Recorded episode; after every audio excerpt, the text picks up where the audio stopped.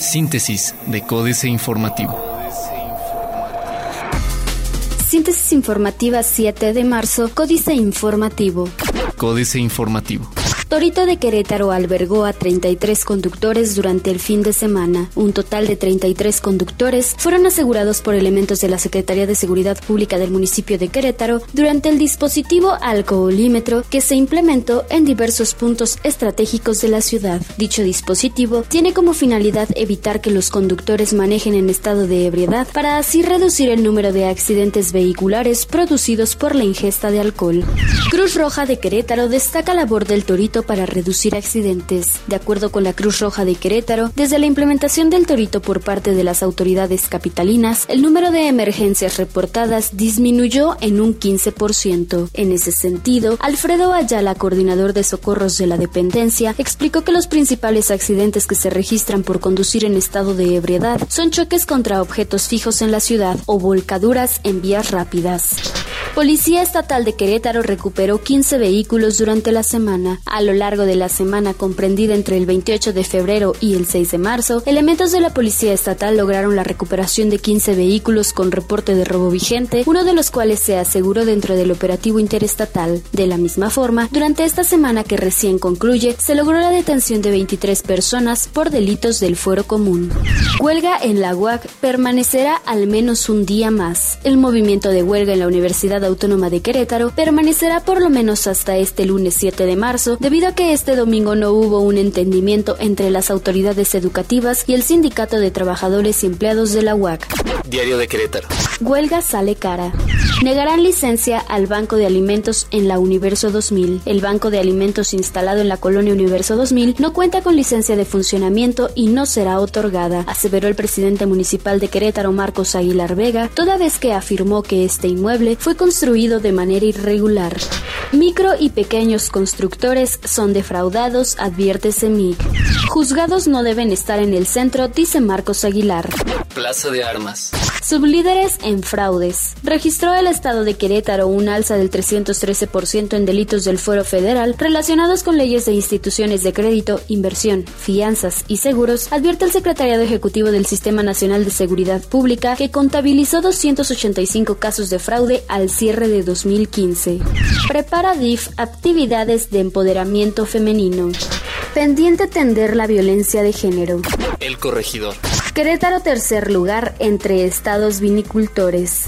Quitarían recursos federales al municipio. El municipio de Querétaro podría ya no ser beneficiado con recursos federales para los trabajos de remodelación de unidades habitacionales y construcción de viviendas, debido a que recibiría los recursos para la construcción de la ciudad de las mujeres, informó Beatriz Marmolejo Rojas, secretaria de Desarrollo Social y Humano.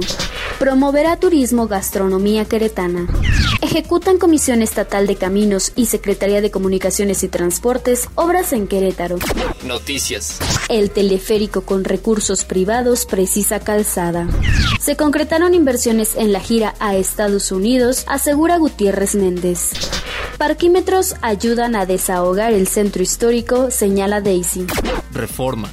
Sale cara la salud en Pemex. Pemex gasta más en la salud de sus trabajadores que otras instituciones de salud pública, como el IMSS, de donde proviene el actual director general José Antonio González Anaya. En 2015, la petrolera arrancó el año con un presupuesto aprobado por el Congreso de 41.591 pesos para cada uno de sus 287.304 cotizantes, mientras que el Seguro Social destinó 17.844 pesos.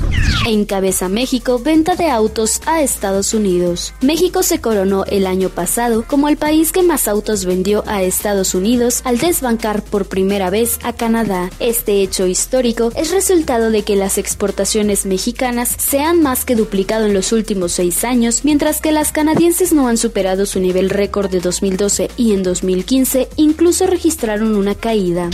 reciban estados menos recursos. Los menores recursos que está obteniendo actualmente el gobierno federal ya comenzaron a afectar directamente a las entidades federativas que en enero recibieron menos dinero por aportaciones, subsidios y transferencias. Según datos de la Secretaría de Hacienda y Crédito Público, en el primer mes del año el gasto federalizado, todo el dinero que envía el gobierno federal a las entidades, cayó 8.1% real respecto al mismo periodo de 2015.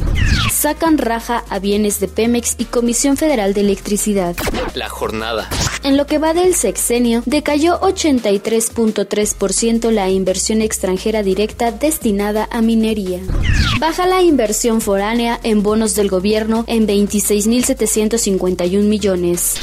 Detecta la Auditoría Superior de la Federación saldo negativo en 12 gobiernos que van de salida. Garantiza a aeropuertos y servicios auxiliares protección de fauna que invade infraestructura de aeropuertos. Excelsior. Las tarifas suman 15 meses a la baja, dice Comisión Federal de Electricidad. Reforma financiera, el último salvavidas, aportaría 5% adicional al Producto Interno Bruto. Bajan 28.5% transferencias al Fondo Mexicano del Petróleo. Quien se mueve si sale en la foto, dice Enrique Peña Nieto. El desempeño definirá a aspirantes en 2018, dice. Internacional. Analista. Corriente vendedora del petróleo ha llegado a su fin y la OPEP busca piso de 50 dólares el barril. Reportan que Sanders se impone a Clinton en Caucus de Maine. Trump es una amenaza para la paz, ministro de Economía de Alemania.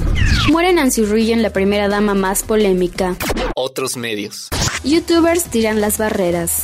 La transformación de los deportes electrónicos del PC y las consolas a los dispositivos móviles. App ayuda a personas con déficit de atención y otros problemas mentales. Científicos logran hacer hablar al muro de Berlín. Financieras.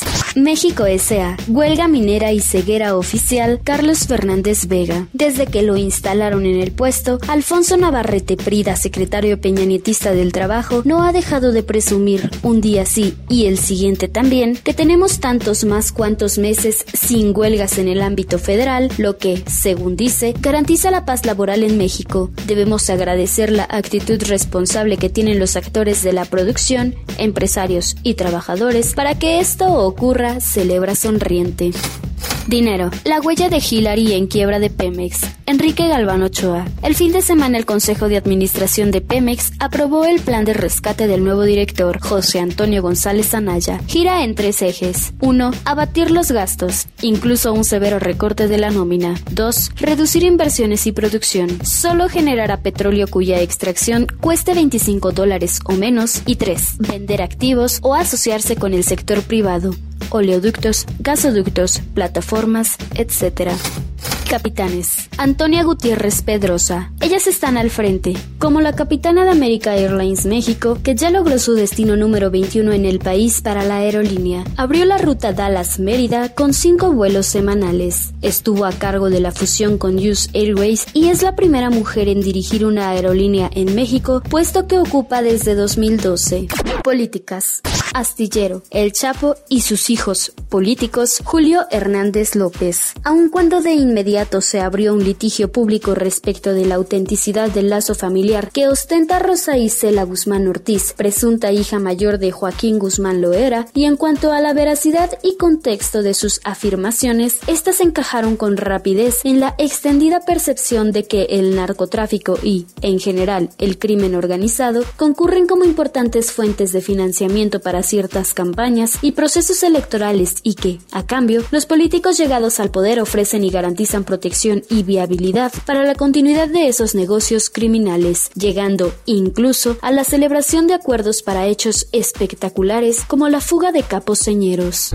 Golpe a la minería, Jaque mate, Sergio Sarmiento. A finales de 2013, la clase política que estaba buscando más dinero impulsó un alza generalizada de impuestos que entró en vigor en 2014. Uno de los nuevos gravámenes se aplicó a la minería, con el argumento de que las empresas mineras ganaban demasiado y no aportaban suficiente a la sociedad. A partir de 2014, se cobran tres nuevos impuestos a la industria minera, adicionales a los del resto de las empresas del país.